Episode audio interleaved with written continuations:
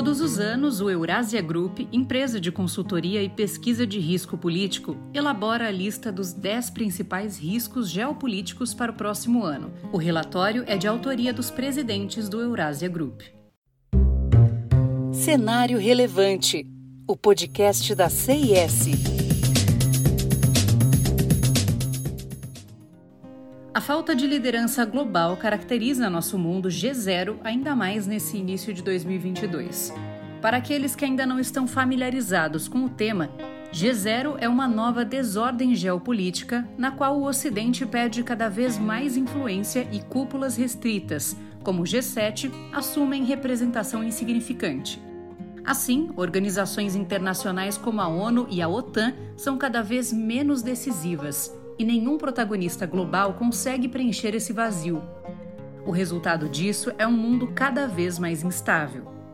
Todos os anos, o Eurasia Group, empresa de consultoria e pesquisa de risco político, elabora a lista dos 10 principais riscos geopolíticos para o próximo ano. O relatório é de autoria dos presidentes do Eurasia Group. O primeiro tópico trazido é Não a Política Zero Covid.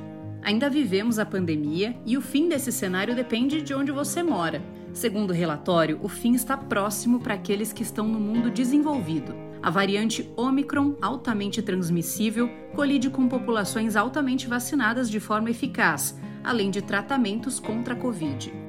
É por isso que a pandemia deve se tornar endêmica para economias avançadas ainda no primeiro semestre de 2022. Mesmo assim, até no mundo desenvolvido, a ressaca econômica da pandemia perdurará este ano com cadeias de abastecimento interrompidas e inflação persistente. A China, principal motor do crescimento global, deve enfrentar variantes altamente transmissíveis da Covid, isso sem as vacinas mais eficazes e com menos pessoas protegidas por infecções anteriores. A política chinesa não conterá infecções, levando a surtos maiores, o que exigirá bloqueios mais severos.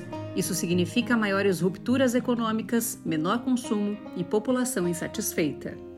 Países em desenvolvimento serão os mais afetados e os governantes sofrerão o impacto.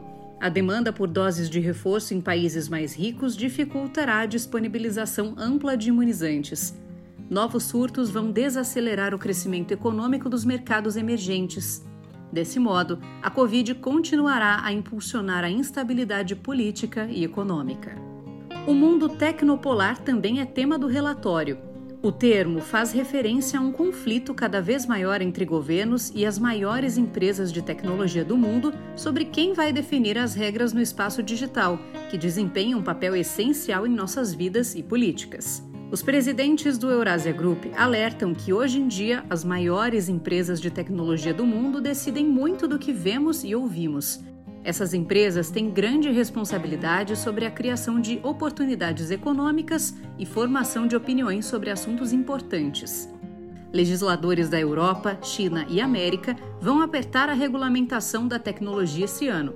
Contudo, a Big Tech continuará a fazer e aplicar a maioria das regras na esfera digital. O problema, de acordo com os autores do relatório, é que os gigantes da tecnologia ainda não podem controlar com eficácia as ferramentas que são criadas ou os espaços que são ocupados em expansão. A desinformação afeta a fé pública na democracia e, conforme empresas de tecnologia e governos não chegam a um acordo sobre proteção e privacidade de dados, a segurança cibernética e o uso seguro e ético da inteligência artificial, as tensões sobre essas questões entre Estados Unidos, Europa e China continuarão a crescer. O terceiro tópico discutido trata das provas intermediárias dos Estados Unidos. Em novembro, republicanos devem reconquistar o controle majoritário da Câmara dos Deputados e pode ser que do Senado também.